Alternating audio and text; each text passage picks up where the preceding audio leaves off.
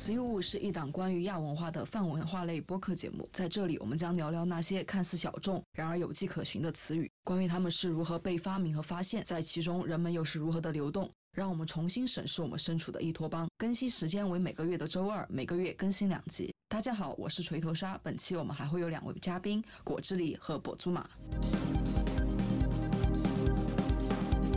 今天这期的播客其实是主要关于大型多人在线网络游戏，也就是所谓的 MMORPG。嗯，之所以选这个题目，主要是因为我们想在经过多日的严肃的学理性的话题之后，我们想来一个轻松一点的，所以就姑且先选了 MMO。今天的三位嘉宾分别是大家都很熟悉的锤头鲨，然后我跛足马，然后还有之前在散伙人那次跟我们一起录过的。果汁梨，然后比较有意思的是，我是一个铁血的 FF 十四的玩家，俗称铁血废皮。果汁梨呢，他刚好又是一个玩了很多年的剑三玩家，且锤头鲨，他又是一个完全不玩网络游戏的人，所以我会在就是旁观网络游戏的人物角色，然后顺路磕一些游戏里面的 CP。他还会关注一下游戏玩家动态，就那些游戏玩家是怎么挂人的，也会看一看。其实说 M M O，我感觉大家可以先聊一聊，特别是果汁梨，先聊一聊你最早玩 M M O，包括你到现在还是一个铁血剑三玩家，怎么怎么踏上 M M O 玩家之路的？其实我觉得我们这一代人，因为小时候大家都玩摩尔庄园、奥比岛嘛，这是不是也算一种 M M O？当然那个时候都是页游了，但是其实后面摩尔庄园的那个公司叫什么来着？我搜。淘米其实在零八零九年左右做了一款三 D 的有客户端的网游，这可能其实是算我一个 MMO 的起源故事吧。它从实际意义上来说，因为很显然玩的基本上那个时候玩这个游戏的都是小朋友。呃，主要的玩法也就是 PVE，它后后面加的是 PVE 元素，然后但是最主要的玩法其实还是摩尔庄园、奥比岛那一套嘛，就是建家园。但因为它是三 D 的，后面又加了 PVE，给我了一个呃 MMO 的起源吧。然后到了一三一四年左右，那时候因为天天上网，然后那个时候我觉得也算是剑网三同人文化最火的一段时间吧，就最火的。开始要更早一点，但是最火的时候确实是一三一四年，然后我也就入坑了剑网三，就一直就没有再换过。你这中间玩过那个魔兽世界吗？没有，我应该是没有玩过别的 MMO 了。后面，但是我中间有玩过很久的守望先锋，但守望先锋不是 MMO，它应该不算。对，呃，我是这样，我其实最早也是玩夜游比较多，玩的第一款夜游是小学在玩一个叫《猫游记》的，应该是国内最早的夜游，好像是我们零零后知道的东西。对对，是九零后的记忆，它应该是猫扑网出的一个夜游，然后非常的简陋啊，它那个也不能说是像素风，但是一看就是拿那种 Flash 在做的，包括因为现在那个网页上 Flash 用不了了，然后这个游戏就真的迎来了寿命的终结，是因为这个原因，它好像停服了。玩猫游记的时候，其实这个猫游记它是个夜游，然后能看出来它很多玩法架构是在抄了一些魔兽世界，就包括那种比较经典的啊，它还没有牧师，它主要是呃战士和法师。本来 M M O 不应该都是战法牧大三角吗？他要你要去做任务，然后他也没有一个所谓的副本概念，它是世界 BOSS，但是整个的包括升级啊、数值啊、任务链啊，包括一些装备的名字都能看出来，应该是抄了很多的魔兽世界。刚好其实那个时候我也在。我们小学旁边有一托管班，然后在那托管班，老板的儿子就每天在那边。那个时候他应该是个大学生了，每天在那边玩魔兽世界，玩的好像是一个亡灵。猎人宠物的名字叫我要咬联盟的屁屁，所以我印象特别深。然后猫游记跟魔兽世界，看人玩魔兽世界构成了我对 M M O 最早的认知。嗯，其实也差不多是一一年以后吧，高中一二年左右。因为我是一个古风女，当时剑三同人文化在古风圈真的很热门，所以有机会之后我就真的下了个剑三开始玩，玩到差不多差不多应该是我忘了苍云先出还是明教先出。哦，丐帮差不多玩到丐帮的时候 A 了，因为开学了，开学就没有时间玩了。基本上正式 A 掉是在长歌长歌出来之前，因为紧跟着好像就重置版，重置版我电脑又带不动，就再也没有玩了。但是其实说是再也没有玩，也未必，就偶尔会断断续续去网吧重新起个号，然后迅速直升。但其实我每次都只会玩唐门，甚至还去跟过那种。就副本，他打那个高难副本会有团嘛，金团，然后我去里面当老板，因为我那个技术也不足以让我去当打工仔，我去当老板，他体验了一下，然后基本上是一八年的时候，听说了啊，最终幻想出了一款网游，就是 FF 十四，然后先去玩了一下，呃，玩了一个暑假。当然开学之后电脑大动又 A 掉了，基本上我所有 A 网游都是因为电脑大动。但是二零年被疫情困在家里，基本上二零年或者二一年的时候，刚好那时候换了电脑。然后又想玩 MMO，真的引起我对 FF 十四记忆的是，我记得这个游戏的生产采集系统非常好玩，我把下回来了，然后就变成了一个铁血废皮，直到现在。中途还去，基本上也是魔兽的九点零末期的时候去玩了一下下魔兽，体验了一下，找回了当时看那个隔壁的大哥哥玩魔兽的感觉，但也是很快就 A 掉了。就我基本上玩 MMO 的一个历史。呃，我对 M M 是基本上不玩，就有个非常重要的原因，就是小时候我家里是不准我用电脑的，所以我基本上就很难用电脑去玩网游。然后其次长大之后不玩 M M O 呢，也是因为一个非常简简单道理，就是电脑带不动，感觉这是一个普遍性的困境。但其实我对 M M O 的了解，就是我爹在我小时候的时候，他超爱打魔兽世界的，嗯，比较年轻的时候吧，就相当于每个月都要充魔兽世界的点卡。然后我记得那个时候的点卡它是实体的，对，包括当时的一些杂志的那个封面的背后和。背面的里页，他们都是有一些很多游戏的那种，像是小广告，对，就一些当时比较流行的页游吧。我当时也不能说到底是不是 M M O，然后包括我舅妈那个时候在玩，和我舅舅一起玩《天龙八部》，《天龙八部》是 M M O，嗯，《天龙八部》是是，但其实他们老一辈的 M M G 那种画风都还挺古早的，然后国内的那种夜游 M M O 就是一种传奇 like，对，一种。砍一刀兄弟九九九的那种感觉，是对。那那包括我突然想到，就是以前很流行的一个游游戏叫 DNF。哦哦，是那个是算算二 D 横版的那种，它是也是 M M。呃，莎说到这个话题的时候，我就在想，其实我虽然没有玩魔兽世界，但是感觉我的青春网络冲浪记忆一直跟魔兽世界紧密相关。就包括很小的时候，好像就知道说啊。魔兽世界分好几个版本，然后有一个什么燃烧的远征版本，缩写是 TBC，然后巫妖王之怒缩写是 WLK。那个时候刚好是遇到九成跟网易的代理纷争，所以两个大版本之间国服更新特别久，然后好像就我记得 TBC 俗称特别迟。然后巫妖王之怒，俗称忘了开，基本上那个时候也是杨永信的网瘾学校特别火的一段时间。然后那个时候其实看了很多像类似于网瘾战争之类的二创，包括有段时间我上天涯，然后你知道天涯的人特别喜欢去爆那种韩韩国明星的吧，然后其实也少不了魔兽世界玩家一份力，就感觉我童年其实一直笼罩在一个叫 M M O 的阴影之下。呃，其实比较在意的是，刚刚沙野一直在说，就是不知道这款游戏算不算 M M O，所以我觉得。可能我们还是要像我们每期播客一样讨论一下 MMO 的定义。我感觉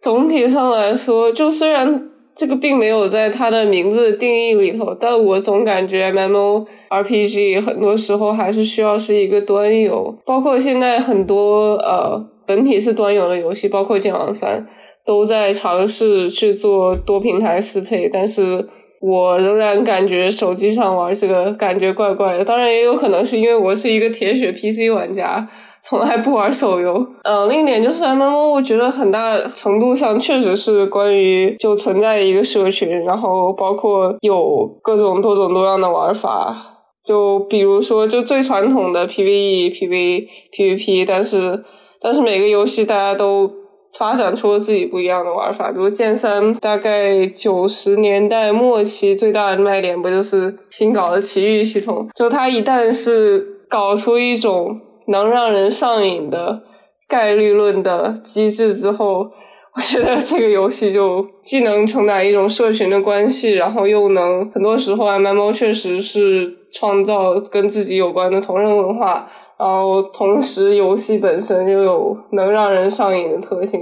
其实我们之前在做这个选题，也一直在。就是不断的冒出一些点子，比如说像刚他说的 D N F 地下城与勇士算不算 M M O？包括我还脑洞大开想到 Q Q 宠物算不算 M M O？或者是阴阳师算不算 M M O？然后最后我们给出来的一个直觉性的结论，好像说这个东西不是。那至于为什么不是呢？当然，其实因为我们也不是厂，感觉好像现在一个一个游戏是不是 M O，经常是开发它的厂商说了算，或者是 I G N 在说了算。就其实定义定义权其实并不在我们这个玩家手里，但是我们还是会对什么是 M M O 有个特别基础的认知。然后一般来说，M M O 它的全称首先是 M M O R P G，对 R P G 就不说了。而且我觉得还是要说一下，R P G 就是角色扮演游戏嘛，Role Play Game。但是我觉得你既然进入了 MMO，你必然会有一个化身。你是光之战士，或者是你是大唐的侠士，你自己有一个化身你，所以我会感觉到 RPG 是 MMO RPG 的应有之义。包括像 MMO 的起源，它也是就那个叫《创世纪 Online》的游戏，它最最早也是一个叫《创世纪》的游戏。然后那个《创世纪》的起源又是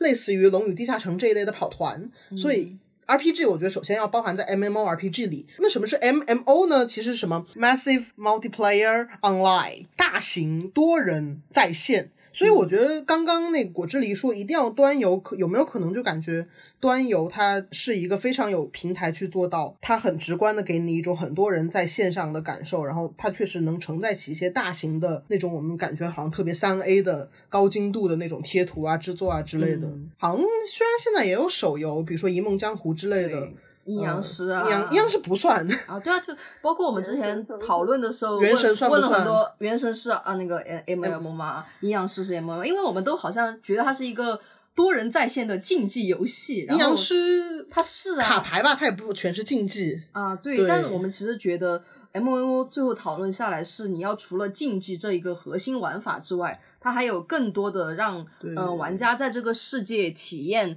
嗯，这个世界，然后和别人产生交互的一个非常大型的一个东西，而不是说它的核心功能只是你上个线，然后简简单单的入一个什么社群、社团，平时做做任务。除除此之外，就是真正的核心玩法，什么音游就是打音游，然后原神、原神什么？原神原神其实也原神很在于一个中介地带嘛。原神其实是 MMO 发展到小小平台之后的一个压。缩减，虽然它抄的是抄的抄的是主机游戏、单机游戏，对，嗯，就刚其实我们刚刚也说，我们我们其实都多多少少算铁血 PC 玩家，所以一些手游化的 MMO，或者是本身就是奔着手游去开发的 MMO，以及一些做出海的 MMO，就暂时因为我们的知识范围就不在讨论范围内。像比如说，其实说最终幻想十四，它也有 PS 五或者 PS 四平台，但是。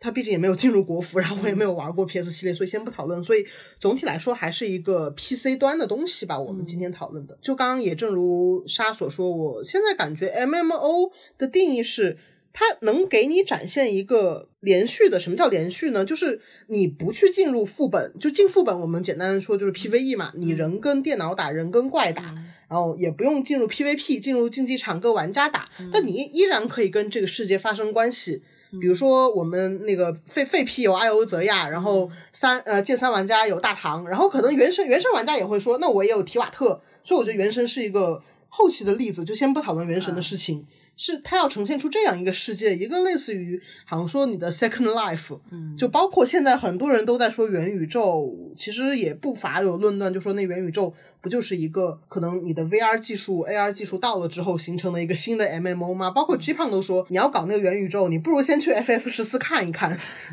所以它其实构建出来的是一个一个社组成这个社会的，一方面是玩家，就不同的玩家。ID 是不同的，而他可能在别的平台有他自己的别的化身。那另一方面，他那个社会里面又好像有一个接近于二点五次元的纸片人，也就是你自己操作的那个角色，一个侠士，一个光之战士，他们之间组成的一个社会。然后每个这样的角色其实是你的化身。就刚我说到的最早的 MMO 的定义，有人也觉得说暴雪的那个暗黑破坏神也算，因为。它也需要你用战网账号接入，然后才能玩《暗黑破坏神》。然后《暗黑暗黑破坏神》是一个怎么样推进的游戏？它我玩过一点，它那个手机端，基本上它是个地牢类的。然后你要通过打怪去刷刷刷掉宝石。然后其实你后来感觉很多传奇类的玩法，它其实是暗黑破坏以《暗黑破坏神》的感觉为基础。但那个时候它联机，它好像也不并不是一个多人在线，只是你需要个战网号，然后好像不断你你可以跟人联机，其实是好像又回到了那种。好像，原生其实也是这样，因为你最多一次性只能多，就原生是一次只能最多连四个人吧。暗黑破坏神我不太清楚，但感觉是这样。所以第一次好像很多个人、很多个图形聚在一个屏幕上，我会觉得可能还是那个创世纪 Online。然后接下来有一款游戏叫 EverQuest 无尽的任务，这个是也是比较经典的早期的网络游戏。包括欧美那边还有一个游戏叫什么？Dark Age of Camelot 非常冷门，然后叫什么？翻译过来叫亚瑟王的暗黑时代哦啊，这个游戏听说过。你你居然听说过？是因为吉田直树特别爱玩？不不不，就是因为这种亚瑟王题材的那种游戏就会让人印象印象深刻。对，基本上，然后韩国那边，韩国那边其实就可以看出来，韩国最火的应该是传奇，然后传奇它基本上就接续了。呃整个暗黑暗黑感的那种玩法吧。但是韩国后面我也不太熟了，就包括剑灵啊、DNF 我都没有玩过，只是好像感觉大家，包括韩韩韩韩国游戏，它不是最近又出了什么黑色沙漠之类嘛，然后大家会有一个特别明确的说法啊，这就是一款泡菜网游。然后说到泡菜网游，什么是泡菜网游？也很难定。其实你当然广义的泡菜网游就是韩国游戏，但是它一定会有一些指向，比如说啊，它像剑灵一样有那种油腻的师姐，就是那种特别特别那样的建模，然后包括它很多玩法驱动、装备驱动，它是真的你要去刷刷刷刷刷，像传奇一样刷刷刷。DNF 其实也要刷嘛，冒险岛我不知道啊，冒险岛也是。日本日本的网游其实好像大家现在说到日本网游，第一反应就就只有一个 FF 十四。其实日本国内还有在运营的比较著名的有，比如说《梦幻之星二 Online》，然后《勇者斗勇者斗恶龙十》，然后其实他们都是十嗯 X 勇者斗恶龙 X。其实好像他们都是那种单机系列，然后大家突然就开始拐上去做网游，包括《最终幻想十四》之前还有《最终幻想十一》。也是网也是 FF 系列的网游。你说日本有没有什么就一开始就做网游的？我我我暂时还真没有印象了。包括哦，包括 SE，它之前大家应该有听说过《魔力宝贝》，那个也是 SE 做的，在中国超红，但是在日本就很快就不那么红了。有一种说法其实是它是在给呃 DQX，就是《勇者斗恶龙》的网游垫刀的一个作品，大概是这样。呃。基本上就日本人嘛，就吉田也分析过，就是啊，吉田就是 FF 十四制作人，他就说，就日本人总结下来就是日本人会他的那种不按 des 的特性。那我想问一下，就是最终幻想系列里面有多少是 MMO 呢？是只有十四是 MMO？十四跟十一，就十一的玩法可能更古早一点，就是你需要去大量的刷怪，所谓农怪 farm。然后不像十四，十四它剧情啊各种玩法，钓鱼打牌赛鸟会丰富一点。十一是更更古早一个时代的一个网游，基本上就只有这两款。但是其他比如说十五，十五是可以联机，但是联机也未必意味着它就是一款网游，是这种感觉。然后国内就多了呀，国内网游就特别多了呀。国内网游从二零零一年起那个大话西游，嗯，我觉得大家应该都或多或少，包括二零零三年的梦幻西游，就是二 D 时代真的好多这一类的。对，感觉。我们中国人就是特别喜欢玩这种人头攒动的游戏。对，然后接下来不是也有单一是单机不太流行，二是主机那个时候又没有。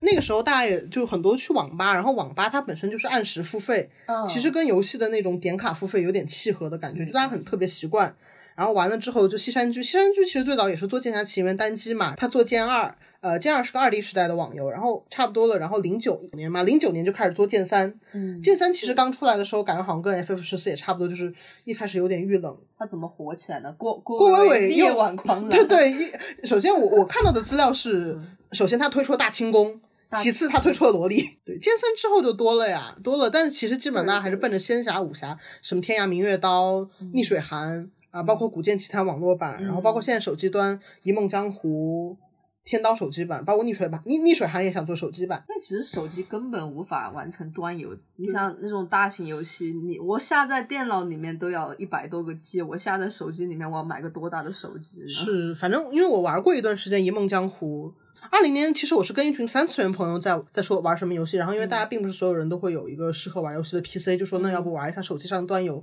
就选到《一梦江湖》。它最早是楚留香嘛，你刚进去感觉好像好像跟那种天刀啊差不多，那玩到后面就还是会变成那种点点点日常一条龙，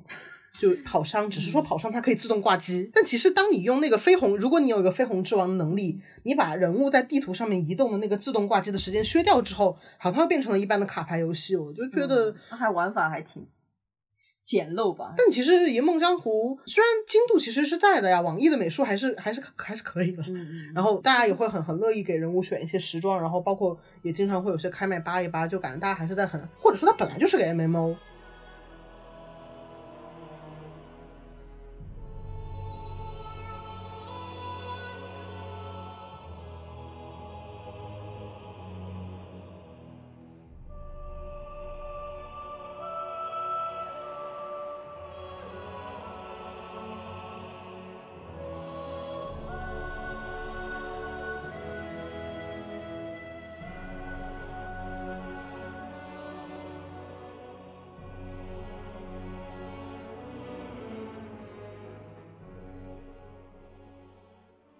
你想，就是前两年非常火的一些什么剑网三八一八呀，嗯，现在的 FF 十四喊话 bot 呀，就感觉这种人多事多的事情只会发生在大型网游身上，就是那个 M O M 身上。我记不记得前两年有一些什么剑三八一八的那种帖子超级火，他不是发过吗？对，我发过好多。我最喜欢看八一八，什么最经典的那个每年都被转出来一次的什么，好危险，差点爱上你。哇，呃，那个那个讲什么？我我忘了，反反正但是有很多同人歌也是来自八一八呀。我的一个道姑朋友是不是八一八衍生出来的？就感觉八一八好像其实我感觉太古早了。对，太古早。它好像也不全是就是玩家的纠纷，跟跟 FF 十四那种纯纯隔空喊话还不一样。就很多人还是在很很认真的用八一八这种文体在写故事。FF 十四为什么这么多隔空喊话？是因为日本人他们不太喜欢，他们就没有一个世界公平，他们最多有一个新人用的新人频道。游戏里面你也没有办法在野外 PVP。你没有办法，就是说在副本里面发生了矛盾之后，你出来好去仇杀他，然后泄一下愤。所以好像说大家，我不知道我不知道日服国际服的风格是什么样，可能他们有官方论坛吧。然后到国内的话，大家就只能在隔空喊话 bot 隔空喊话一下，隔在微博上 PVP 这种感觉了，包括 NGA 之类的。但剑三为什么这么多八一八锅能讲一讲？剑侠情缘三嘛，大家经常把这个这个词儿断句为剑侠情缘三。就是剑侠就打，当然就是打游戏了。情缘就是说这个游戏其中一个玩法之一，就是发展一段情缘关系。那这个情缘关系是什么，也是很有意思的一个东西。因为我其实很难想象，这很多情况下，我感觉情缘关系很多人是在作为一种角色扮演。比如说，就很多人对这个关系的定义是非常模糊的。它可能是一种介于网恋女朋友、男女朋友之间的关系，也有可能是一种跟现实生活中的男女朋友完全无关的关系。它也有可能就是只是单纯的玩在一起。可能就是有一个你的你的 OC 在对 OC 之间的 CP 有没有 OC 之间的 CP，或者是一个有游戏里面建模形象的一个与 C 恋爱。像道姑朋友这种来自来自一个三次元或者说二点五次元玩家社群的故事，然后你其实，在做同人的时候，你完全是把它放到一个大唐的剑网三的背景下面去创作的。对，然后另一点就是三就体现出在有情缘这个玩法之后产生的各种纠纷。我觉得一定程度上，三这个也可能来自于大家本身对于情儿的定义就是不一样，每个人对情儿的理解也不一样，就可能导致很多不一样的东西。那费里面有最像情缘这样的称呼吗？这就特别好笑了，还是就叫结婚？结婚是另一回事。一二零一八年的时候，因为剑三的重置版那边就其实很多玩家 A 了，A 了之后来到狒狒。然后狒狒那个时候刚好开了个新区，就请了很多老玩家来当导师。有些导师怼人就特别，其实也不好听。他说话，比如说有人问有有情缘吗？他会说你的情缘有啊，陆行鸟三十级就有，你可以把它当坐骑，然后他可能跟你一起打怪，就感觉。FF 十四玩家就那有的时候会有种很讨厌的优越感啦，包括他们有一句很经典的名言，什么我寻思一个 MMO 游戏，你不打本，你不会是来网恋的吧？你不要恶心我了，你不要再网恋了。那 其实还挺就有种原教旨的那种游戏，纯粹的游戏玩法的那种感觉，就是你你玩游戏就是玩游戏，不要和自己的生活啊反就发生一些多余的那种延展吧。是是，也不对就。为什么不能网恋呢？吉田都给你做了一个永劫同心系统，为什么你不网恋呢？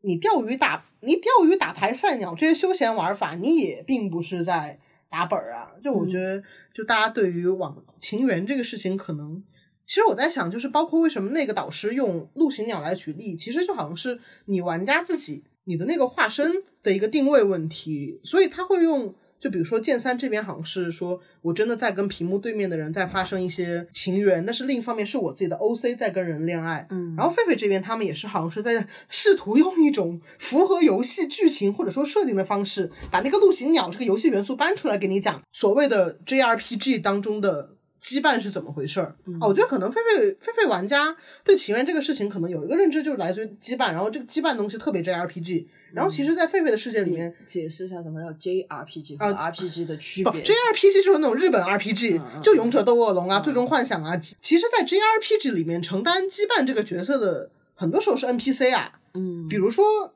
克劳德跟蒂法萨菲罗斯、爱丽丝，比如说 FF 十的提达跟尤娜，那其实到 FF 十四之后，这个就是如果你要发生一段感情，那个情缘味的角色，艾梅特对艾梅特塞尔克、芝诺斯、奥尔什方可能会变成这样子的。我觉得这是两个游戏的不同之处，其实也是说玩家的定位在这个游戏中的不同之处。其实 FF 十四是一个 NPC 角色非常鲜明的一个游戏，是。然后其实剑三也是啊，但其实。提起就是，嗯，剑三的 NPC 在那个游戏群众里面的那种，就是 CP 同人感有那个 F F F 十四强吗？我觉得你要问郭，可能没有。你觉得呢？嗯，我觉得其实是特别早期是有的呀。你想想，呃，什么就是新剧情我也不怎么关注啊。毛毛雨，对，墨雨毛毛，然后什么谢云流李旺生，就是剑三其实是在很努力的塑造这种。有魅力的 NPC 至少早期是这样的。很多异性恋 NPC，就当年从七十年代科起那个谁，呃，柳静海吗？啊，柳静海跟唐书燕。这个这一对，刚刚听了我玩呃怀旧版的同学说，他们在演的怀旧服有很多不一样的 NPC。然后怀旧服其中的一条 F 线就是他们俩私奔了。因为这其实很多玩家都会意难平啊，柳静海、唐书燕啊，包括然后李富、秋叶青，可能也是很多人会磕的那种感觉。因为《剑侠情缘》网络版三，它其实前面也是有一个单机系列叫《剑侠情缘》单机版，它没有就不用说单机版了呀，它就是《剑侠情缘》单机，所以很多 NPC 是按照这种方式去组织的。但是你玩家在这个当中的位置就不一样了。就我的感觉是，剑三很少出现。像 FF 是这么明显的，比如说二十方很爱你，嗯，但剑三里面你可能很难找出一个这么明显，的，没有夜莺不爱你，夜莺爱沈剑心都不会爱你，很难有这么一个 love 主角 love 倾向的角色吧。包括我记得好像，我看的是就是有一个呃最新剧情里面就出了一个新 NPC，然后他对玩家就特别好，他是真的是能够放下身段去跟主角一起去做跑腿任务，然后捡一些牛屎的那个玩家，然后大家就非常的哎对，就奥一些奥尔十方行为，然后大家就非常感动。我觉得就剑三就好像说大家会觉得说我跟这个大唐的主线有一点微微的。微微的很微妙的感觉，就好像我在其中又不在其中。但是另一方面，我自己的 OC 是借着这个世界观的设定去发展的我自己的故事，而不像 FF 十四，FF 十四就会也会有一种很错位的感觉。就是一方面我是那个真的在游戏里面按着吉田啊、石川啊、织田啊他们的剧本去拯救世界的光之战士，然后另一方面我就只是一个喜欢搓生产的高地女性一枚呀。其实我觉得可能在哪个游戏里面，玩家都会有这样的一个二重性。剑三玩家基本上每次开大版本，包括比如说一些 NPC，他们从七十年代开服之后出场之后，到现在已经一百一十级了嘛，就包括陈月，包括墨雨毛毛之类的很经典的 APC，NPC 他们都。有一些显著的成长，就比如说从当年的小朋友变成了大人，然后也要真的成为就担任一些剧情里的重要角色。那这个时候，其实大家就确实世界上会刷什么，大家都是稻香村出来的，怎么你就成了帮，怎么你就成了门派门主？总体上来说，我感觉剑网三玩家跟。剧情和跟 NPC 的关系还是没有那么紧密，就大家会觉得自己是，就包括同人文化里头，大家更多的设定，要么是设定在一个有现实，就比如说我们是在现实世界里头玩游戏，然后并且带入一些跟游戏相关的设定，比如说如果你在同人里头写天策，对吧？很多时候现实设定就是什么。军人、警察之类的，但是呃，要么就是完全把它设置在一个大唐的环境里，当然可能是比较魔改的大唐。总体来说，跟剧情的关系未必有那么大。我觉得有个特别微妙的点是在在我还是一个萝莉的时候，就是我还会被那种家国叙事感召到的时候，呃，我自己的门派是唐门。但我对唐门这个门派吧，除了唐门是一个四川门派之外，没有什么归属感。虽然说唐门它会有很多小彩蛋啊，我感觉唐门在整个江湖上的地位就有一些边缘，不是一个特别正派的形象。就导致我，我好像就不会说啊，我是一个唐门子弟。但是另一方面，特别好玩的是，我记得忘了是一几年啊，因为剑三之前只有一个军人职业是天策，后来安史之乱后，他们出了一个新门派是苍云。当时玩家就撕了一逼，就感觉好像说天策已经就是被你们他妈的对削，就是屠，从剧情上就是快被屠屠门了嘛那种感觉。然后你这个时候来了一只苍云，就好像在说，反正那个时候我记得感觉好像是说官方抬了一个比比天策还要牛逼的职。业出来，嗯这个东西让我非常的愤怒。我会觉得说，好像说那个苍云的一部分的不可被剥夺的东西被剥夺掉了，他的独立性被剥夺掉了。嗯就是我会感觉，哎，那个时候我会从情感上面站在府内的这种感觉。包括天策最早的门派是是镜珠宵小天策意，长枪独守大唐魂。但是当苍云出来之后，这个独守就不成立了，就不独了。对他们就要改成长枪勇守还是长枪共守大唐魂，嗯而这个事情也让我非常愤怒，就我会被这种东西感召到，包括嗯。因为我我是真的是一路跑主线跑上来，就是一开始你遇到的长安，虽然也不是说多安宁吧，至少是个到后面他出了一个战乱长安地图，它的 BGM 还是原来的 BGM，遍地都是那种流民饥民，然后吃不了粥，然后那种景象，哇！我当时跑到那儿，我眼泪就下来了。哦天哪，你我真的，我萝莉时代真的很容易因为这种事情动情。那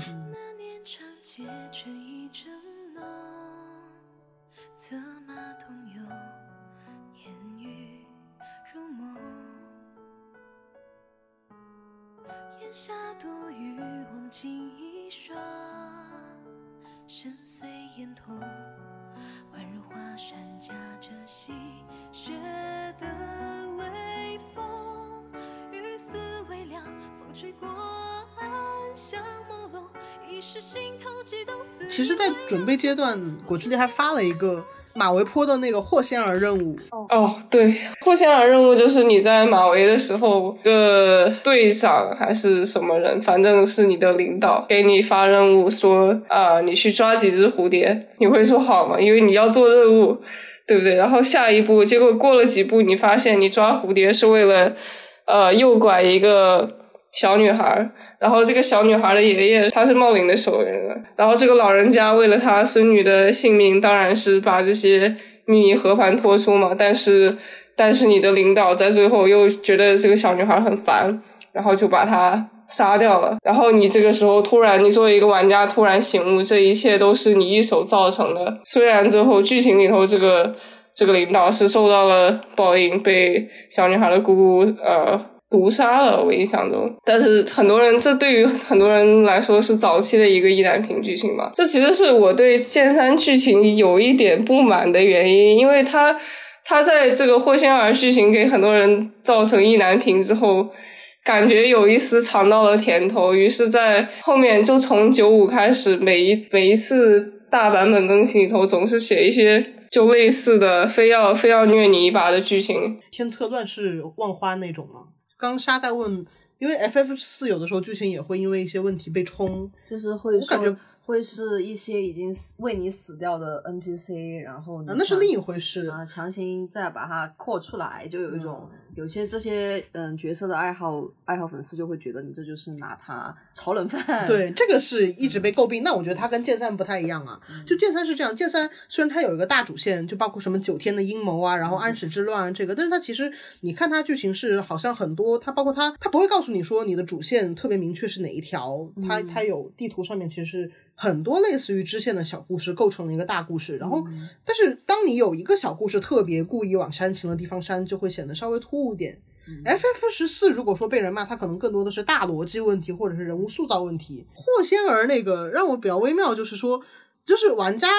玩家接受了你在剧情当中成了一个坏人这个事情，让我非常的感觉特别微妙。就我一开始，因为我最早也是玩剑三，后面才玩狒狒，玩这个的时候好像还不觉得有什么，就特别意难平。其实是玩到那个 FF 十四，FF 十四有一期是跟那个横尾太郎的尼尔系列联动。然后吉田直树就专门跟个横尾太郎说，你不能写什么什么样的剧情，因为这不是光之战士会做出来的事儿啊。什么事儿我不知道，可能就是一些坏事儿吧，杀人之类的。就横尾横尾横尾太郎比较喜欢那种东西。然后我就会觉得，当然不说好不好，就是他会有一个特别明显的限制，就是说光之战士是有个人设的，他是一个大英雄，然后当你让他做坏事之后，至少说很多事情是这个就玩家也会承受不了的。包括 FF 十四，很多时候光之战士被人诟病，就是说特别在早期，由于一些加上他们机能不足，就很多时候光之战士是一个缺乏主体性的乔之战士，他一直在看着那些事情发生，然后他没有办法去插手。巧，我感觉还是因为它 JRPG 的要素影响，就玩家特别希望，或者说至少开发者觉得玩家希望说我能去做点什么，这个跟跟剑三是不太一样的。哦，那我就想到另一个点，就是那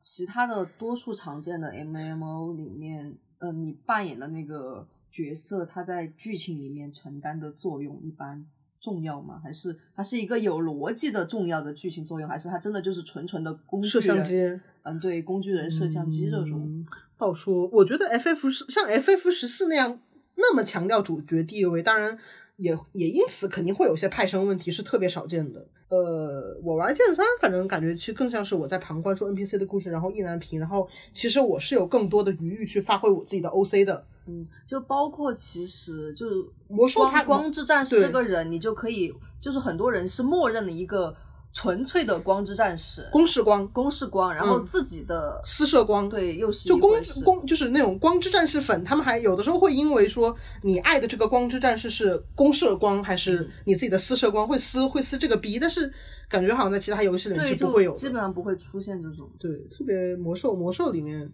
他其实主角也是那种比较典型的，我们叫他脚男，就是专门负责跑腿的男的。比如说安度因要去打阿尔萨斯，然后你的任务是帮安度因杀三只鸡，这是夸张化形容哈，不代表一定是这样的。就这种，像 FF 十四，它其实最早也是有这种，比如说黑窝团要去讨伐一个蛮神，然后你的任务是去帮他们收集三大美食，但是最后剧情会告诉你，这个三大美食是为你自己而收集，但是玩家会有一种我被你摆了一道，去跑了一些没有意义的腿，会非常的不爽。郭觉得呢？你会对就是自己是一个这样的侠士有什么样的感觉？我其实个人来说，我对门派的归属感还是挺高的。当然，这可能都不只限于一个门派了。我其实玩过挺多门派，所以对感觉剑网三比较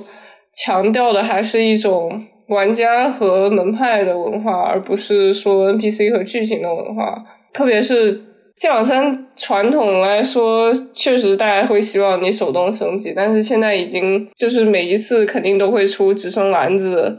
然后直升大礼包也会就尽量，因为确实就过去的剧情很多时候做的太冗余了，然后包括升级的过程，其实我当时升级零到九十升了三个月吧。就如果是以前玩过 MMO 的人，可能没有这么慢，但是确实对于新手纯新手来说就是这么慢。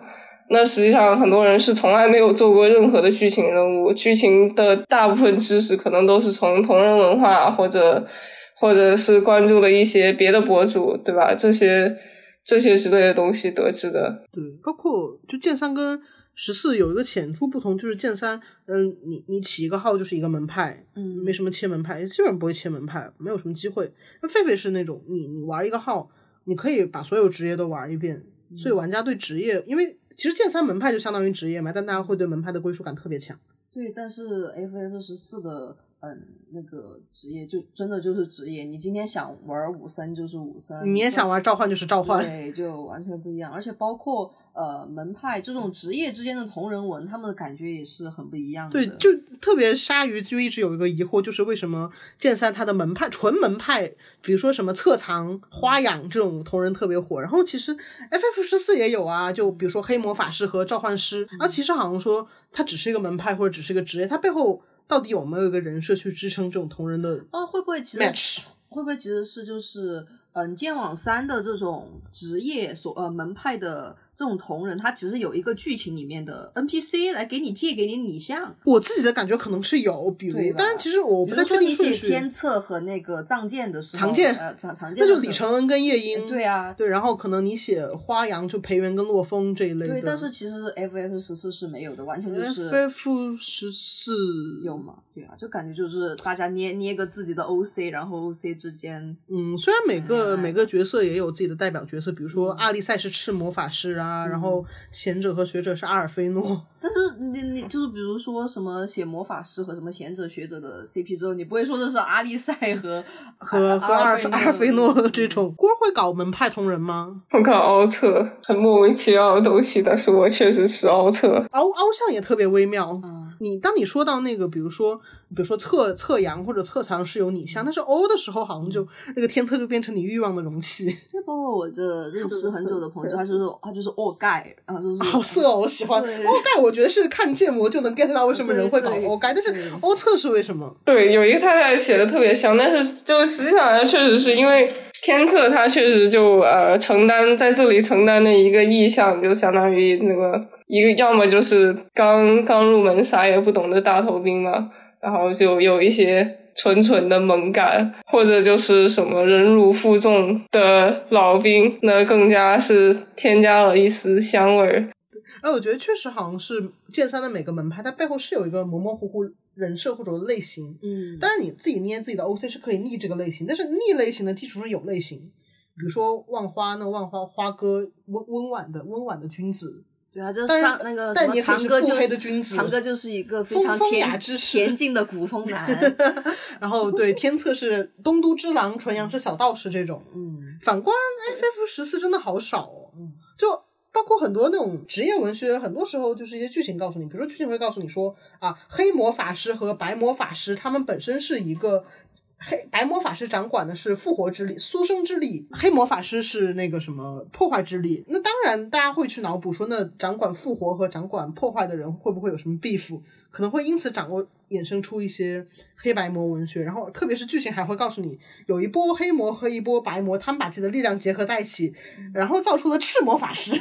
就好像就突然官方给你安了一个家庭剧在那里的样子。包包括就是 F S 四，它它其实还有个因因素就是种族。哦，种族文学我觉得倒是可以理解，因为种族文学特别视觉化，嗯，比如说什么啊，兔男。哦，猫男尾巴、龙男腰啊之类啊，兔男的耳朵呀，一眼望穿，职业好像不太能。啊另一方面，职业文学其实很多时候就是游戏的梗延伸出来，比如说黑魔法师和召唤经常在那种同人 BOSS 里面被塑造为这种想杀了对方的老夫老妻。这确实是因为就黑魔法师跟召唤他们一直在卷，就是随着不同的版本技改，大家都爱争那个谁才是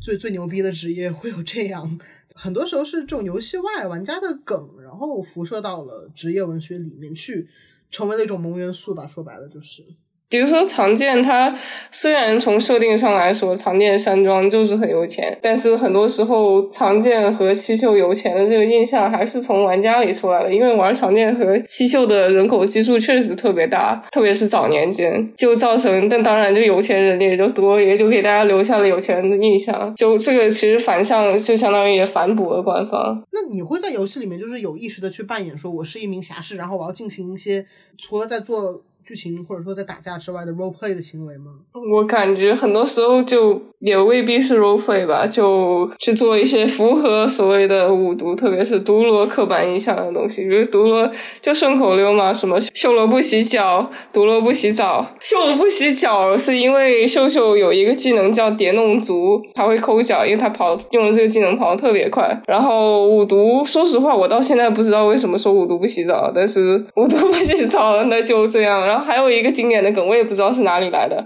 什么毒罗吃你家大米了，然后所以世界上有很多会叫什么吃大米，然后泡在米缸里之类的毒罗。对我感觉健身玩家真的好喜欢那种复制党，其实复制党也是种整活，就是在世界频道发复制别人的金句。哦，就是比如说世界上会有一些骚话，什么呃星就疯狂星期四啊，什么有没有有没有二少可以来我家帮忙修一下烤箱啊？这个基本上每个星期四都在刷，然后就类似很多很多莫名其妙的骚话。然后比如说，或者说有人出奇遇了，你在世界上扣问号，或者说我也在睡觉啊，意思是怎么不是我之类的这些，就复制党，因为剑网三把复制别人的发言做的特别的容易，我不知道别的游戏是不是这样，但所以就导致 整个复制党就形成了一种文化。我狒狒狒狒因为没有世界频道，好像就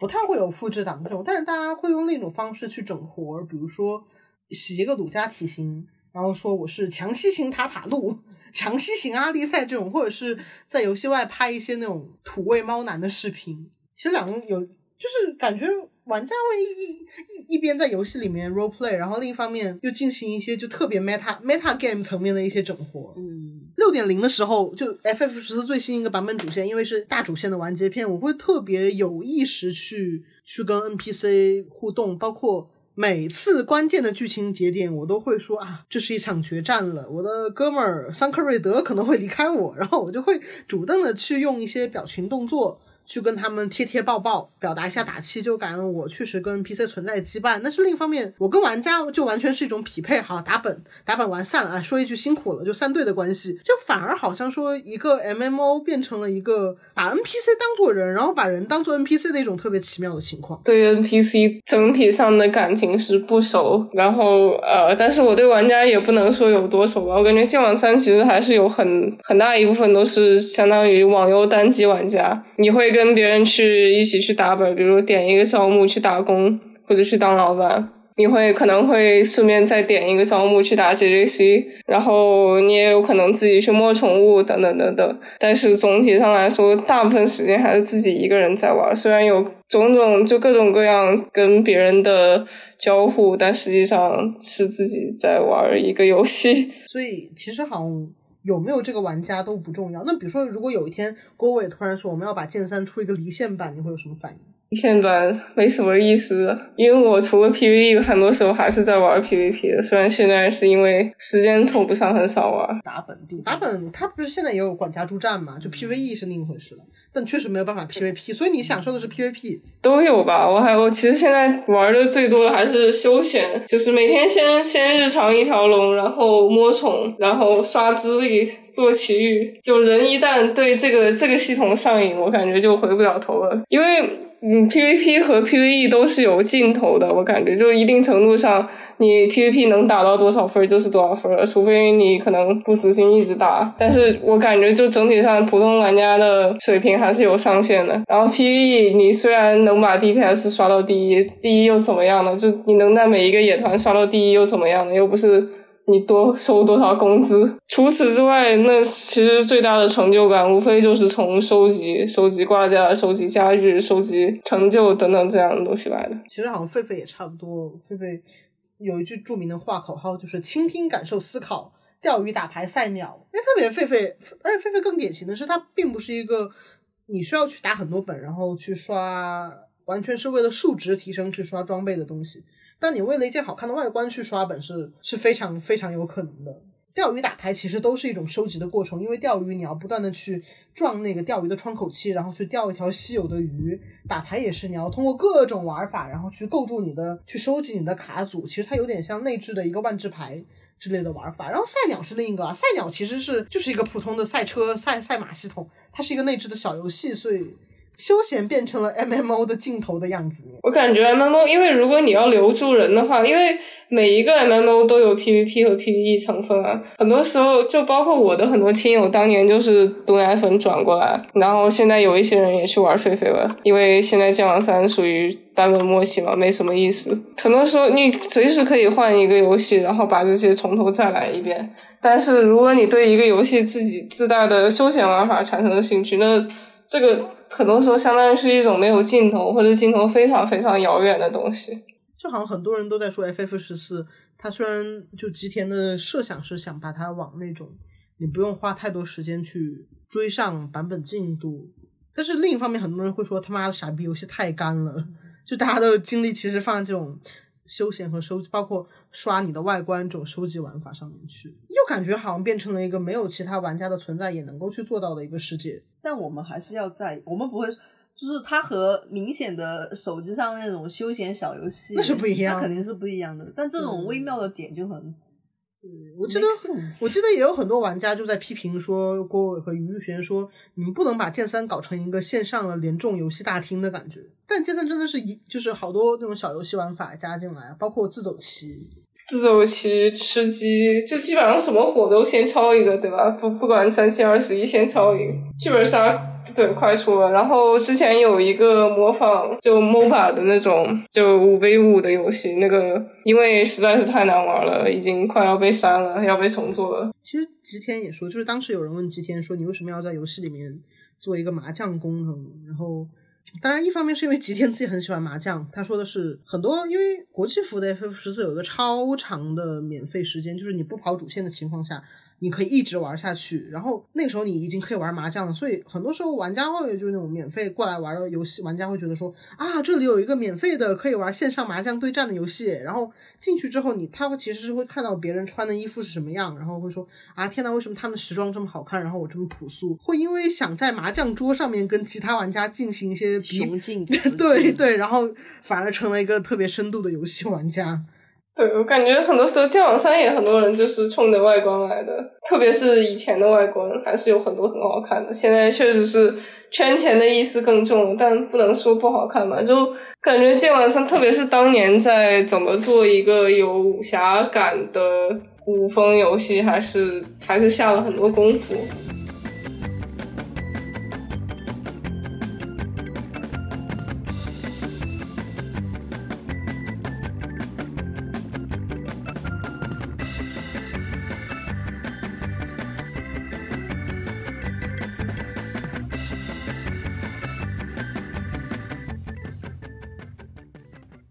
我现在回想起来，就是我挂，我也不是，我也不是挂机吧，就跑跑到那种白龙口啊、五毒那边，然后因为我超喜欢那边的 BGM，然后我感觉很多地方它放一些什么，可能书店，包括书店之类的地方，呃，放一些古风 BGM，或者就是单纯想放一个古琴曲，没有声音的那种。很多时候我仔细一听，发现是扬州的 BGM。对，包括门派的 BGM，我我现在门派地图 BGM 也很熟悉。然后包括剑三，就虽然我完全不在乎，但是每一年他不是现在搞那个 GGC 竞赛嘛，相当于最大的电竞比赛了。每一年都会出一个大师赛专门的战歌，然后那个很多人是有一种对战歌有一种非凡的感情。就包括我们去 KTV 点一些经典古风歌，对他会对对给你放一些剑三的，也不光是剑三，还有别的 MMO 啊，但是确实就那种线下 MMO 剪辑的感觉。但是我觉得就是真的，玩家会很认真的在给剑三该用什么样的，就特别大师赛。大师赛他今年不是有一首歌叫《狂》吗？那个歌词大家会觉得哇，写的真鸡巴烂，因为前前几年的那个歌词写的还确实大家会觉得还不错，然后跟《狂》一比，就大家真的会正儿八经的言上的那种。然后反观费费好像大家就不太会，当然也是因为费的那个音乐体制就一个一个人嘛，组间呃之前是直松，然后现在还有组间两个两个新人，就一直是一个比较稳定的体制，跟剑三还不太一样。而且因为剑三，我不知道是不是近，也不是只有近两年才这样。因为剑三从老策划开始，老策划你都知道他们是谁，就很多剧情里头的 NPC 名字其实是从老策划的名字里头衍生出来的。然后他们玩什么门派，大家都知道郭伟伟是纯阳，会产生这种就会不会你藏有私心啊等等之类的。然后包括最近几年就。的吵得最凶的一次，对小西周，小西周本身是一个奶哥，然后他后来入职，他他他也是一个 JAC 选手，然后后来入职去做个策划，然后就说他藏有私心等等等等，就因为很多时候游戏公司里头的这些职能人员，他在游戏里的形象和他的一部分人设，相当于是暴露在外面的，所以这其实对玩家来说就。总是会有各种各样的担心，会不会会不会不公平，会不会藏有私心，会不会？就狒狒也是啊，就我刚刚在说，因为就是基本上所有狒狒的玩家都会知道吉田直树特别喜欢玩黑魔法师，然后每次技改不平衡，大家都会说是不是这些技改组？因为确实每次黑魔法师的技改都能改到痛点上面，然后其他职业都差一截。当然，可能也有，确实就是吉田他比较熟悉黑魔，知道痛点在哪儿，怎么改。然后其他职业他不太清楚的缘故，然后很多人就会怀疑说，是不是负责技能改动的人为了舔他们的上司，就故意只改黑魔之类的，会有这种，也不能说是阴谋论。但是每次看他们骂人，我我就我就完全明白这种感觉。你怎么看待沈剑心呢？沈剑心，一是我很长一段时间，我单知道郭伟伟是纯阳，我不知道他是剑纯，我会以为他是气纯。就我，我现在，我我跟你讲是这样的，我压根就没有看过，到现在为止我没有看过《侠肝义胆沈建新》的动画，因为我对剧情，一是我对剧情毫不关心，二是我对郭伟伟本人也没什么关心，三是沈剑心，沈剑心其实是一个挺有意思的角色，因为他。就是又是郭伟伟在游戏里的化身，但他同时又因为九十年代也不是九十年，就相当于一百集以后，他承担了越来越多。一个是承担就《剑网三》这个 IP 的任务嘛，就他可以自己成为一个动画系列，然后又在游戏里头扩展一系列任务，包括现在成为了一个侠客，对玩家进行一些陪陪伴的作用，就确实是一个挺矛盾，但是又挺有存在感的角色吧。我感觉他存在感比就异国的诗人要强烈的多。就异国的诗人其实就是吉田在游戏里面的一个角色，但是这个角色存在的主要的意义是什么？他有一点剧情上的设定，就是说他是一个通过听冒险者的故事，然后把他们传唱出去为生的一个诗人。然后所以当你要开一个高难度的副本的时候，你要去找到这个异国的诗人，然后跟他描述你的冒险经历。他听了之后，他就会剧情上说啊，我编出了新的曲子。谢谢你提供的故事。其实从游戏系统的层面表现来看，就是他给你做了一个更高难度的副本，然后告诉你这是一个在绝境当中的 if 线。对我感觉剑网三因为这两年就从也不是单这两年的事情，但这两年会非常着重在做整个 IP 嘛，包括种种失败或者不失败的手游。所以沈剑心确实是在这里承担了一个桥梁的角色，但是。有很多设定上自相矛盾的地方，我觉得。对，而且确实感觉它真的是作为一个 IP 在被运营着，包括剑三之前出的那种管家助战啊，不 NPC 助战系统，它会送一个沈剑心给玩家用吧，但是好像很难想象，就是异国的诗人陪你下本。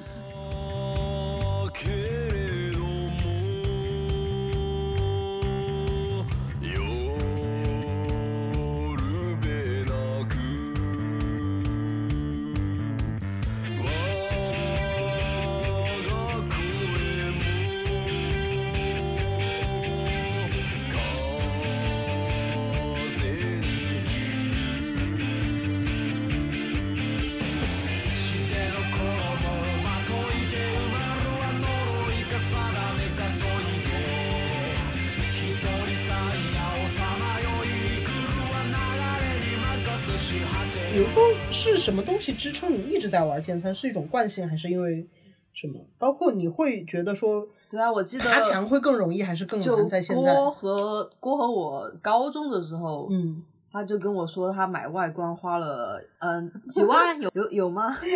反正就很多多嘛。然后他想，他当时是想搞投资，好像就又投资失败了。哦，你是想炒货？对，就那个时候，那个时候到现在也高中到现在也那个好好几年了嘛，五六年了。嗯就他真的是一个非常长期的一个剑三玩家。我感觉我其实玩什么游戏，我真的玩不了那么久。我中间其实 A 过两年吧，就一不止一般，一七年，一个是就一七年的时候，我的电脑已经带不动了，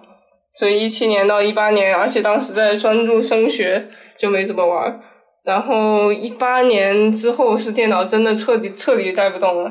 直到二零年左右，也是就突然我们家附近开了一家网吧，然后二零年后面又开始疫情了，我就换了电脑，然后包括重装了很多东西，然后开始玩。但这确实是一个是有惯性的存在，一个是我觉得现实生活太就又是就我我对于我来说最重要的游戏是一种放空的作用。剑三很多时候就是承担了我一个放空，比如说我在做任务，我可能不会想什么乱七八糟的东西，对吧？或者说我可以一边想乱七八糟的东西，一边做任务。其他的很多很多东西，如果说我每每半年都要重开一个新游戏，那可能就有点太忙了。是我的在 second life，但我觉得他那个放空放空很有意思啊，就是因为其实很多人在说啊、网游对我们的意义的时候，他会说我在网游里面创造意义，嗯但其实郭郭他说的其实是我在网游里面抛抛掉了那些意义不意义的乱七八糟的事情。对，然后包括我还有一个是中间确实我在没有玩剑三的两年里头，我在疯狂的打守望先锋。后面暴雪呃，一个是现在只想对暴雪说一句你妈死了，一个是因为暴雪后面出事，然后另一个是因为嗯竞技游戏纯竞技游戏，虽然虽然守望先锋后面有开了一定的 PVE 模式，但它本质上来说还是一个纯竞技游戏，打多了确实没意思。所以其实我感觉你是一个 PVP 人，但是你又不是一个纯 PVP 人，就是 PVP 之外，你需要一个游戏空间，一个意志性的那个连续的不离散的东西存在着。然后剑三其实这个东西，我只是突然想到一个点，就嗯是其实看原单，嗯、毕竟从那个一二年、一三年开始看原单，它其实当时有很多网游文嘛，对，对但是他们的当时那个网游文的重心还是像剑三这种，然后就是两个主角在网游里面认识，然后。然后就是网恋，然后网恋发展到线下，大概是这个样子。那其实这种就是，呃，像是在 MMO 里面认识，然后产生嗯、呃恋爱关系，然后发展到线下的这种元旦文，其实在现在已经不多见了。嗯，它原单里面游戏的脉络，感觉像是从网游突然有一天跳到了，副本无限流。不是是电竞哦，对，就是就感觉突然有一天，这种传统的大型网游里面认识恋爱的文章，在原单里面就相相对来说少了很多很多了。因为其实你可以这么理解，就是网游文最早那种键盘文，它一方面提供的是，你可以把它简单的理想为说理理解为说，主角双方他们其实它其实这种职业文学，只是大家职业是网游玩家，然后那处理这个职业到现在因为电竞起来了，就是大家自然会变成一种电竞玩家。然后我觉得好像《全职高手》是个特别典型的感觉，还对就是哦，我们没有提全职高手这么典型，没事，因为他你看他前半段是个好典型的 MMO 的叶修在那边刷版材料，然后在游戏里面跟那种南希格工会的人爱恨情仇，但是到后半段开始他就一转电竞，而反而对，就是我们提到叶修是世界第一，是世界第一吗？还是？反正就中国第一了，很牛逼的全职高手。就我们会默认他是一个类似于英雄联盟，这样你要打数据然后杀人的这种游戏。对对让他前期其实听起来更像 MMO 一点。是他本来荣耀的那个设定就是个 MMO，嗯，但是他最后偏电竞了。就现在其实你让我去想象荣耀的游戏形态，我也想不出来。对啊，你不嗯会说，你不会说那个，就算网游里面是个什么全服第一，也也没有很牛逼啊。就听起来是一个主要是拿钱砸的一个东西。对对，因为就付费网游是这样，就是刚好也是因为有论文在说到，就是其实付费网游诞生，就是网游它之所以它那个一直的空间能 make sense，是因为大家就是在用自己所搞到的游戏币在进行一些交换。嗯，但是付费的付费游戏的产生其实是就道具付费啊，道具付费它其实官方发行了一套能凌驾于你游戏币之上的一套货币，嗯。所以整个东西就玩家自然而然会感觉他们的那个你在游戏公司在厂商面前的那种感觉受到了贬损和压抑一样，所以自然会转向一个竞技，就是你说的用钱砸出来的那种感觉，感觉就是呃，过去网游文，比如说《微微一笑很倾城》，它还他他确实还在很努力的在写，就是男女主他们还有一个 O O C，但是提供这种想象的东西，他现在已经可以用比较典型的仙侠文，或者干脆就给你一个副本的系统的无限流的空间，就没有必要再套一个啊，这是一个电电脑游戏的壳子了，所以感觉它是。传统的那种 MMO 的网游文会分化下两种方向，一个是就是电竞的，奔着竞技和职业去的；另一方面就是把幻想做到极致之后，你也不需要那个游戏，就是那种程序员式的游戏系统在背后做支撑了，而是一个纯粹的，就是它只是借了副本这样的概念的一个幻想空间。与与这个非常类似的就是，好像你现在还能想起来什么特别火的 MMO 吗？除了我们说的狒狒、山口山，然后剑三，就感觉除了这几个特别特别有代代表性，就像感觉大家也没有在玩 MMO 了，是。就大家提起游戏，现在我们中国人的游戏世界已经被电竞。电竞，然后要么就是一些一些明显来骗你钱的手游，嗯 要么就嗯是世界世界外国人的第一款手游《原神》这种东西 给占领，其实留给大家玩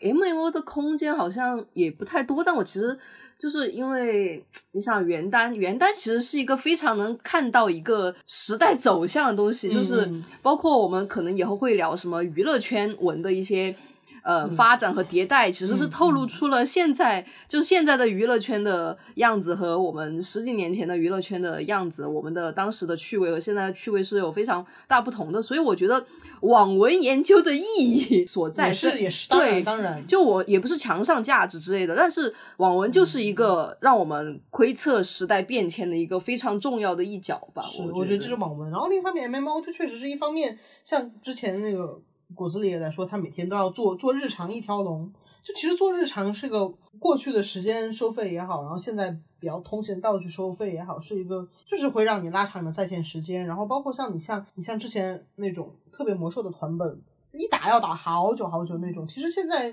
特别是那种第一批玩网游的人，渐渐都已经成为了社畜，然后很难再在他们生活中找到一个特别集中的时间去玩那种大型网游。然后对于厂商来说，开发一种又三 A 又大型、那种 massive 的游戏也越来越难。包括像吉田他自己也说，就是说下一款游戏，或者说如果有人说他想做 MMO 的话，吉田自己都会劝他，虽然他超喜欢 MMO，他会说、嗯可能现在公司会更倾向于做一款类似于堡垒之夜那样的轻量级的。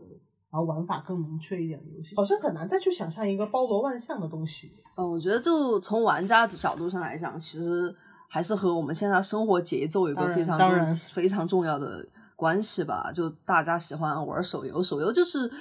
快的就嗯几分钟。就是你上线领一个东西，然后每每舔一会儿例会下线，然后然后稍微参加一些游戏性的点的话就，呃抽个卡或者是打一个关关卡，其实嗯也用不了很长的时间。对对而且你是在手机上进行的，所以就是你想干想起来就可以把手机拿出来登登上去。嗯嗯但是 M M 不行呢，打开上线，你要对啊，你首先要打开你的电脑，你的电脑在你呃在哪里呢？好一点在你的包里，然后坏一点在你的家里，你就不可能做到那种随时随地来一把的感觉。然后从那种制作的角度来说来说的话，就是赚钱。嗯呃，手游里面你只要呃弄个例会，然后编一段莫名其妙的剧情，然后啊每每上线就可以骗很多很多人投无数个六四八进去。嗯，我真的觉得这手游他在网游里面可以像狒狒，他算贵的了，八十八一个月，大小半年了是吧？对啊，就更不用说他在单主机游戏、单机游戏里面，至少能买两个 FF 十六。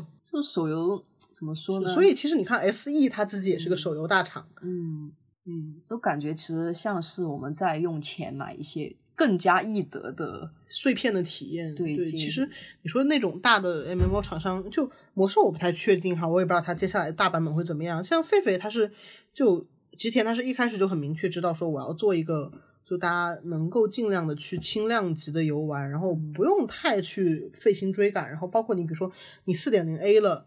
你回来你你买板子上面买一套装备，你可能会立刻跟上大家的强度进度，当然剧情还是得你得自己跑。他也在做这种尝试，包括像郭说的，剑三也在往一种游戏大厅，其实也是往一种休闲化，你上线摸个宠的这种方式去发展，其实是想尽办法在有延展这个游戏的寿命，感觉更像是在延展一个那样的玩家社群的感觉。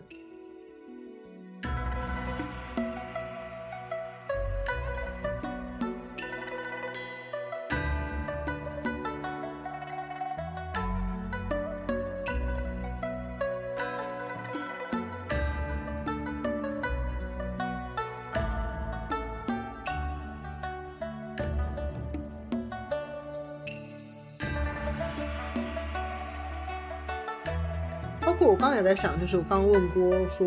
如果说剑三出了一个离线版，还有没有意思？我记得感受是，如果狒狒出了一个离线版，虽然我自己不怎么玩 P P V P P V P，然后我下副本需求可以跟 N P C 完成，就是说，其实大部分玩法我自己玩家一个人都可以，但是我但是它变成一个单机游戏的感觉，就完全跟现在的 FF 十四不一样。不一样，就我会有那种它的寿命啊，那它是不是要被 S E 放弃了？那个玩家社群的连接就跟你被切断了一样，好像它马上就会停服关机一样，因为就好像你不会再有下一个下大版本的感觉，会会感觉非常的傻逼戏。嗯，我觉得这个其实玩家社群的意义就是。我虽然也不怎么跟他们互动，我其实不需要在游戏里面跟他们发发生互动，但是我同时我又需要这样的人存在。其实可能跟我在所有同人圈的体验都是差不多的。是什么阻碍你玩 MMO？呢我其实一直想，它太劳神费力了。我所以还是因为这个原因。对，就是首先我电脑劳不了那么多神和费嗯力，嗯嗯我自己的大脑也劳不了那么多神和嗯。所以很多人都会觉得说，可能下一个 MMO 出来，就是下一个属于 MMO 的年代到来，那真的得是 VR、AR 技术，啊然后开始对元宇宙的时候了。对，现在可能是你 MMO 给你的感觉是它是一款元宇宙，但是又不那么元宇宙，因为你你终究是在 FF 十四里面玩 FF 十四内置的麻将，你不能在 FF 十四提供的平台里面玩雀魂。包括其实现在给跟一些更年轻的小朋友说玩游戏之类的，他我觉得给他们说我在玩呃剑网三，我在玩 FF 十四，我在玩 M M O，我在玩大型网络多人网络游戏，他们会觉得你很土吧？是是，就包括现在就回想回想起来，就说魔兽，魔兽可能、呃、并不是我我不喜欢魔兽，是真的，因为魔兽它同时也是我的舅舅辈在玩的东西，可能也就你的爸爸辈在玩的那样的东西。但是其实我觉得另一方面，就大家还是会用各种方法去延续自己这种 Second Life 啊，然后搞 OC 的冲动，就是感觉更像是你把那个系统性的东西给剪掉了，你自己用你的 OC，然后建了一个特别清亮的规则。包括现在大家又开始重新开始跑团，嗯，甚至你把那种特别土的那种剧本杀算进来，可能也是，就大家始终会有那个 role play 的冲动存在对，的。就它它其实嗯，因为它大型嘛，所以它嗯。比其他平台的游戏有更多的可能性，就包括捏脸这个事情是。是就是你不可能在一些就是如果手手游可以捏，有的游戏确实可以捏嘛，嗯就是嗯。它没有那么精细啊，就是它创造了一个嗯，捏的，嗯，你的人物模板其实还是一个非常套路化的，不不像那种剑三捏脸啊，或者是 FF 十四 FF 十四都不算特别精细的，对，但其实每个人的人物还其实还挺有各有千秋的是，对虽然它可排列的就那几种，剑三是真的，你可以把你的脸当成一块面在那儿 ra。嗯，而且我觉得就是这种 MMO 是可以有一种把自己置入的感觉会更强，就置入这个嗯世界。，对对对，我真的会觉得说啊，我是艾欧泽亚的一员，包括我会觉得说，如果我在艾欧泽亚跟我的爱人永结同心，那么其实就是我在现实中在跟人永结同心的这种对，感觉。但你玩什么阴阳师，你不会说我就是虽然阴阳师也是阴阳师它不是 MMO 嘛？对对啊，但但其实就是我说其他游戏嘛，就是、嗯就算你在游戏里面有一个角色，你在游戏里面所谓的在剧情里面推波助澜，对，但其实你知道那个不是你，特别是那个东西很明确告诉我那是秦明，嗯或者我是神乐，但是我觉得就是我是孤打，我是孤打，哦，对，我是藤丸丽香这种，就包括包括很多游戏，它尽量的在去淡化你的存在，就是那个主角存在，比如说不 Doctor，Doctor 是谁？没有人知道 Doctor 什么样，然后没有人知道，可能对吧？那依然就那到底是不是我？我我不好说。对啊，就包括乙女游戏、这嗯个，我真的很讨厌他们玩家把那个主角叫为主控，哦哦哦，对就感觉跟那个跟那个说宁娜贝尔那个皮套里面那个皮套，对对那种内胆这种词，感啊觉就就很哎很后有有点恶心。对对对，其实就是像我们刚刚在说公式光和私设光，然后包括像那种在淡化主角或者是有意在在卖主角 love 游戏里面，它永远都会有私设和官设，嗯蔷薇和女主，悠然和悠然和玩家之间的这种 这种争端是始终存在的。就可能在其他游戏里面不太典型，在 FF 十四这种 JRPG 里面超点的。嗯然后可能这个也是因为，就你之前不也吐槽过，就是反而是因为这个东西太主角 love 了，然后所以你才不愿意来。对，我不喜欢，嗯，虽然可能会冒犯一些人，我我不喜欢大家太自作多情的把一个原本属于一个真正的虚拟角色的东西挪到自己身上来，我会觉得大家也未免也太自恋了吧。但但另一方面，比如说 FF 十四，它官方就是会强化说大家都是光战，日服也会说大家都是 Hikasen，谢谢各位 Hikasen 的这种印象，就是会告诉你你就是光之战士。当然，当然它另一方面，它游戏层面它也会解释说，那其实有很多人都是光之战士，只是可能说跟拂晓建立羁绊的呀，然后去去宇宙的尽头跟智诺斯打了一架的是那个特定的光之战士。嗯但是这个游戏里面存在很多位光之战士，就其实，在很多时候，他们试图在那种游戏的剧情层面，或者在一些 meta game 的层面去为这些特别矛盾的东西去做一个自圆其说的设定。我现在我忽然又想起一个，就是为什么游戏社区很重要。我不知道剑三会不会，就其他魔兽会不会有这种感觉啊？FF 十四特别呃，国服国服先不说吧，当然微观层面上是真的会就是有一个人的玩家朋友或者导师去世之后，他会在游戏里面举办一个悼念仪式。嗯呃，就其实跟我说的，你在游戏里面永结同心，对于那种特别在乎艾欧泽亚的人来说，跟你现实生活中办永结同心是一样的。这是一个微观层面来说，然后像国际服哈，因为国国服真的很少见，嗯然后我记得特别印象很深的是，俄乌战争的时候，真的很多国际服玩家会嗯选择把自己的幻化染成蓝色和黄色，嗯嗯呃，去表示支持。然后包括说反堕胎法案出来的时候，就真的会有人在游戏里面用他们的角色进行一个游行。但某种意义上，就说当然你不能说这个东西它就实现了一种第二空间当中的那种反叛性，不能不不能这么说。但是它确实是至少能提供给你一种一种意义似的存在，会存在在那个里面。所以我觉得，就是玩家社群是在这个时候变得特别重要，并且嗯就是特别当你在现实生活中越来越难建立这种连接的时候，可能游戏是嗯给你这种东西的。包括我们嗯提到游戏、电影，然后小说这些，嗯娱相当于还是还是基本上可以说是娱乐的项目的不同在哪里呢？就小说和电影，你永远是观看，嗯，你永远是一个不在场的状态，对，但是游戏就是你在场，不过你这交个互的呀。对，这个你在哪里？就是你，你是个什么？嗯，虽然这个可以有待商榷嘛，但是嗯确实有一个你的存在。但单单机游戏也能做到啊。嗯，哦不，难道我不是黄德彪吗？就但 M M 就是让你的在场更加的显著吧，就是会会有就不管说我在剧情当中的定位是摄像机角男还是光之战士，嗯。我觉得都会有一种我做出了某个决定，包括所以，我为什么会特别在意说马维坡霍仙儿那个剧情，就是你让我在游戏系统的驱使下面做了一件有违我本心的事情，嗯这个事情确实是对我来说有点不可接受的。嗯。我觉得也能理解，就是为什么为什么小吉会说，就是这个不是 Hikasen 会干的事情，可能是出于这种顾虑，就是一种在场感。其实今天播客就，